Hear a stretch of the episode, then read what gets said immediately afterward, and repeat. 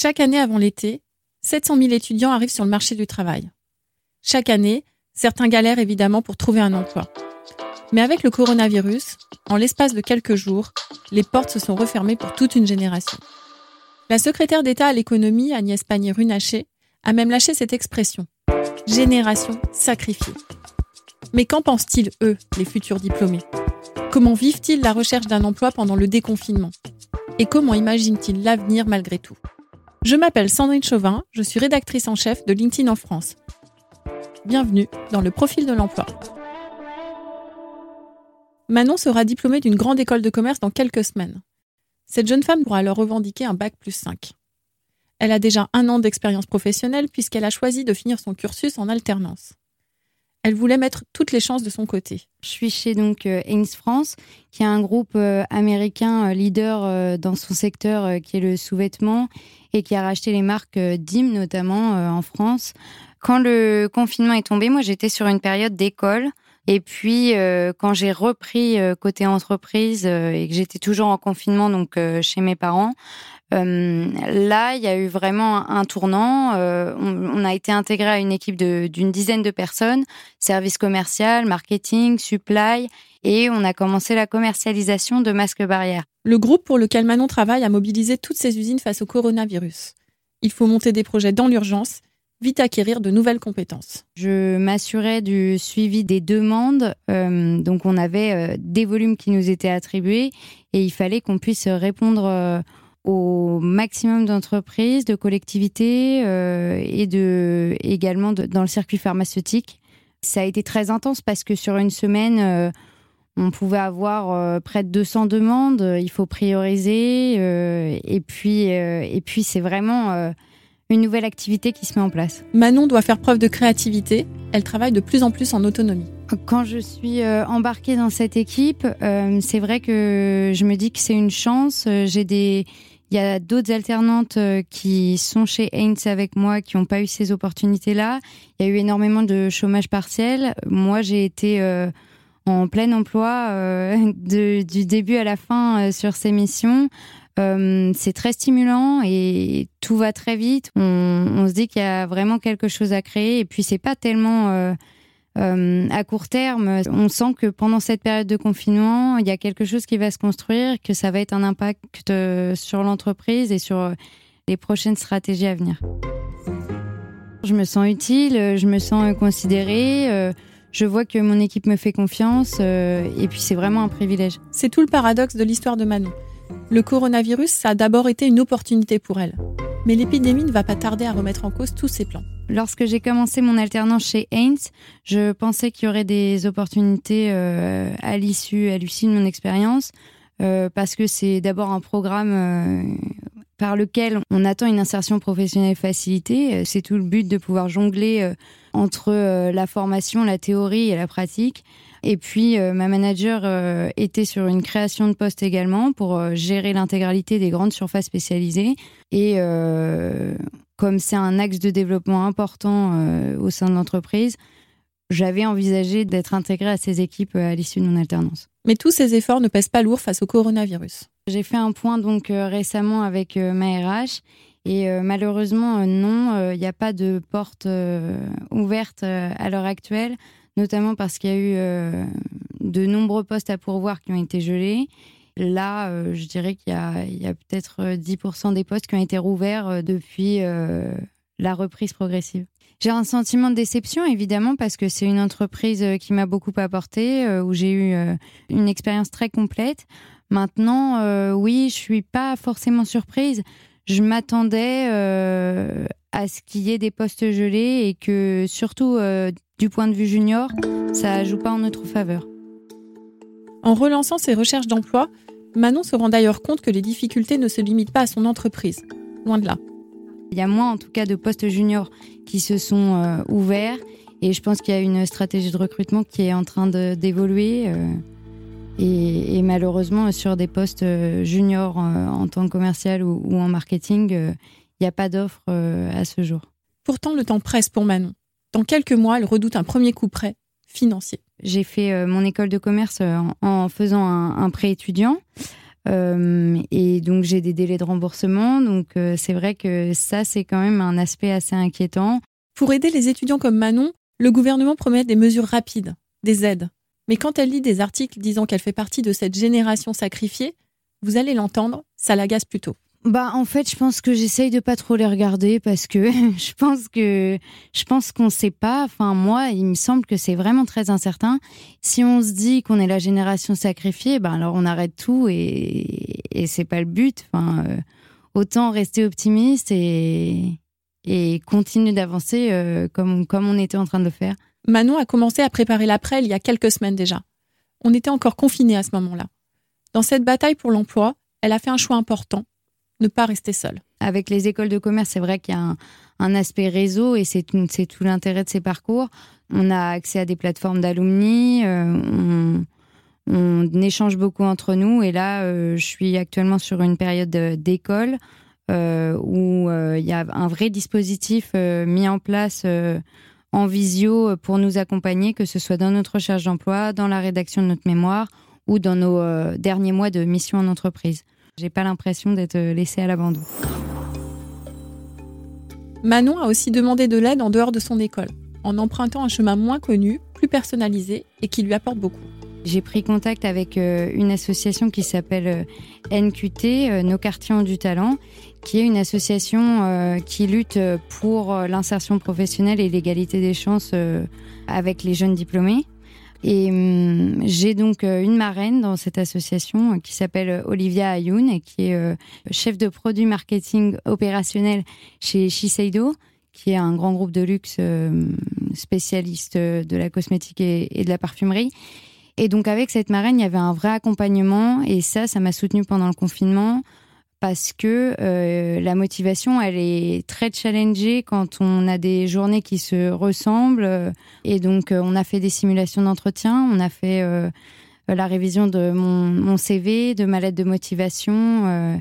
et puis, elle m'a donné des axes de développement et d'amélioration pour que je puisse plus facilement trouver un emploi.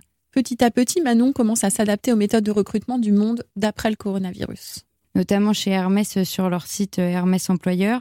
Euh, maintenant, il y a une vidéo obligatoire, donc j'ai c'est vrai que j'ai pris du temps pour essayer de développer d'autres compétences et j'ai créé une petite vidéo, par exemple, de, de, candidature. Mais même en multipliant les candidatures, elle ne reçoit pour l'instant que des refus. Depuis la fin du confinement, j'ai l'impression quand même sur les sites de recrutement que que les offres euh, sont plus nombreuses, euh, que euh, mon cœur de métier est toujours en activité. ma recherche d'emploi, elle est toujours très active. J'espère vraiment trouver un poste en marketing dans le secteur du luxe ou de la mode. Je vois qu'il y a de la demande et, et je me dis qu'avec un peu de persévérance, je vais finir par trouver on va, on va reprendre euh, une vie euh, qui sera certainement différente, mais, mais qui, va, qui va se relancer.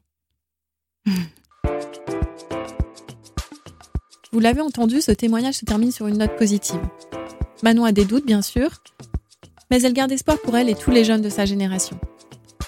Peut-être parce qu'elle a été bien accompagnée par l'association NQT, Nos quartiers ont du talent. J'ai voulu en savoir plus et j'ai donc invité pour poursuivre la discussion son président, Yazid Chir. Il a grandi en Seine-Saint-Denis, il s'est lancé avec un BTS. Puis il a gravi les échelons dans plusieurs entreprises. Il a aussi créé des start-up. Mais c'est son engagement associatif qui lui a valu la Légion d'honneur. Depuis 12 ans, avec NQT, il imagine des solutions pour faciliter l'insertion professionnelle des jeunes diplômés issus des quartiers défavorisés. Bonjour Yazid Chir. Bonjour Sandrine. Quelle est votre première impression en entendant le témoignage de Manon? Bah, il, y a, deux choses en même temps euh, qui sont paradoxales. C'est qu'effectivement, il y a, ce désarroi euh, qui est lié à, la situation actuelle et puis à, l'effort inouï qu'elle a produit depuis des années euh, en faisant ses études, en venant de province et en, payant même ses études par un prêt étudiant et, en continuant. Et puis le, deuxième point, c'est sa volonté, sa détermination, qui sont qui sont intactes.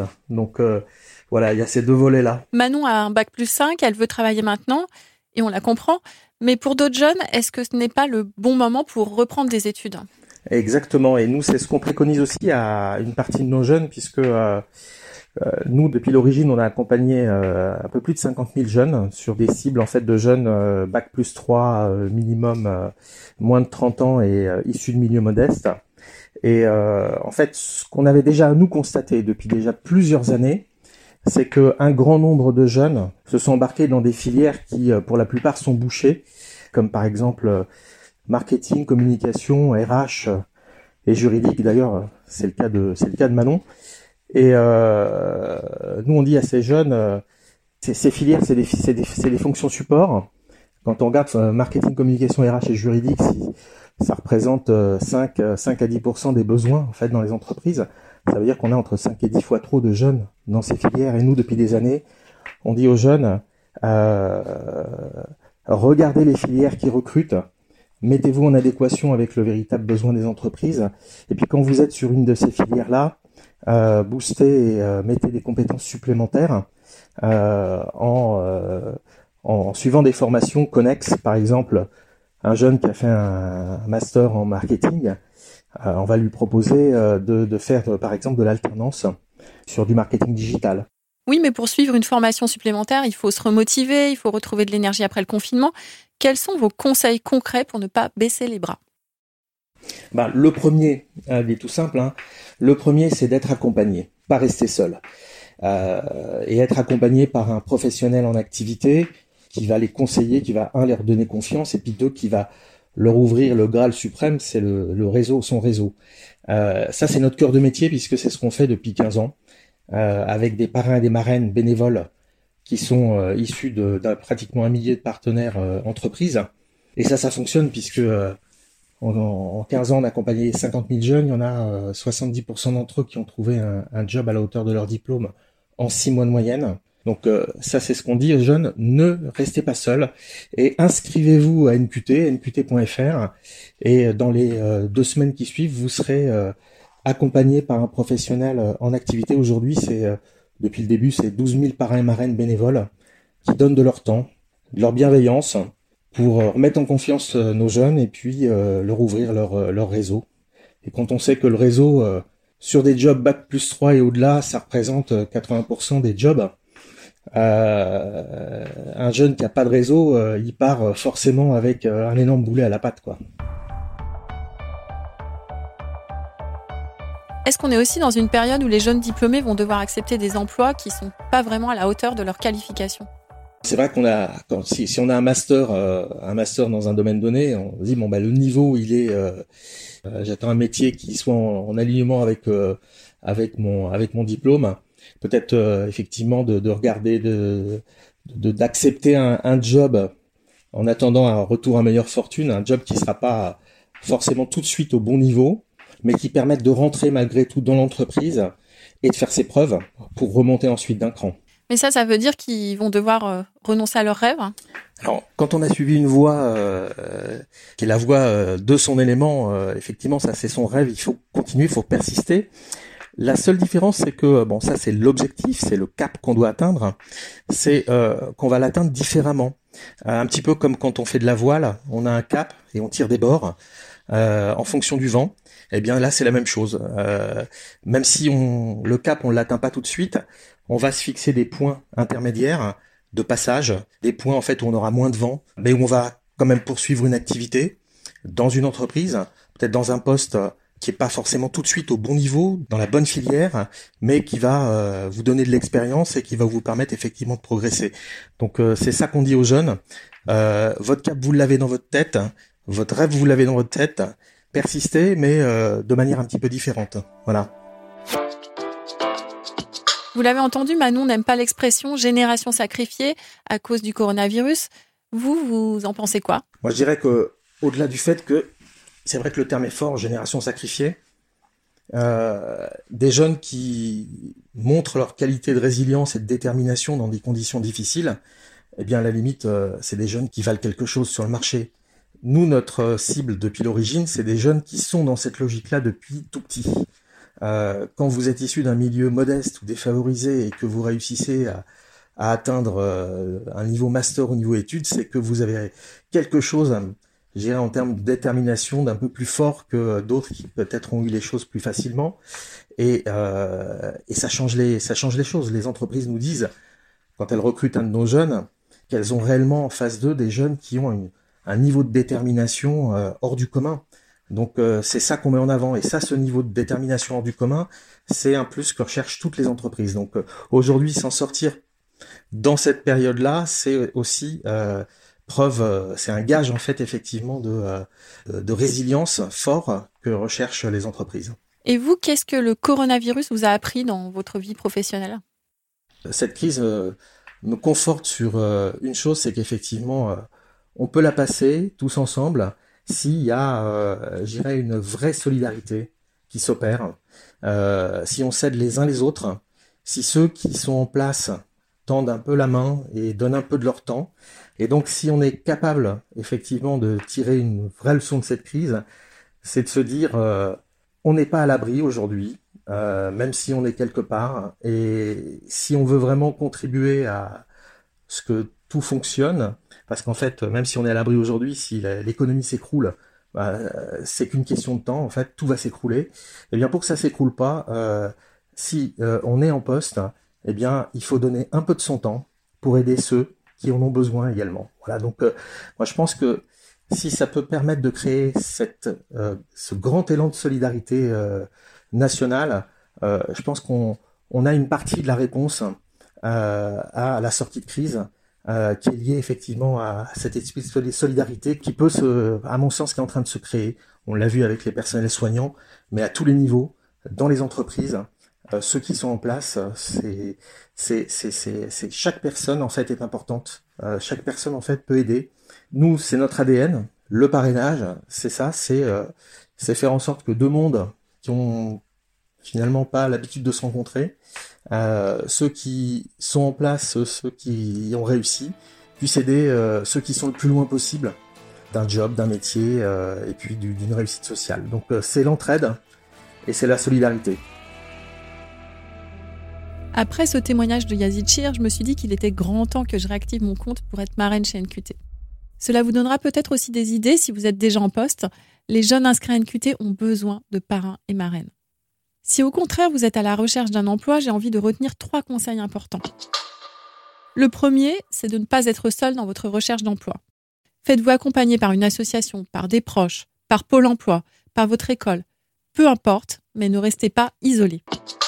Le deuxième, c'est de réfléchir peut-être à reprendre des études, pour ajouter une compétence, pour mieux répondre aux besoins du marché du travail. L'alternance est une très bonne solution pour faire ses premiers pas en entreprise, y compris si vous avez un master. Et le troisième, c'est de vous fixer un cap, de le garder en tête, mais d'apprendre à tirer des bords, en acceptant un emploi moins qualifié ou pas tout à fait dans votre secteur de prédilection, le temps que la tempête passe. J'aime beaucoup cette métaphore qui peut tous nous servir. C'était le Profil de l'emploi, le premier podcast de LinkedIn en France, produit par Europe 1 Studio. Un grand merci à Manon et à Yazid Chir. Merci à Mehdi Ramdani et Tiffany Blandin, journalistes chez LinkedIn qui ont travaillé à mes côtés sur ce projet. Et un grand merci évidemment à vous de nous avoir écoutés tout au long de ces huit épisodes. On espère que les témoignages que vous avez entendus ces derniers mois vous ont inspiré. On espère que les conseils qu'on vous a proposés vous ont aussi donné des clés pour agir. Si vous avez aimé ce podcast, vous pouvez continuer bien sûr à mettre des étoiles sur votre plateforme d'écoute préférée on se retrouve aussi sur LinkedIn pour continuer à échanger avant peut-être de se retrouver pour une saison 2. À bientôt!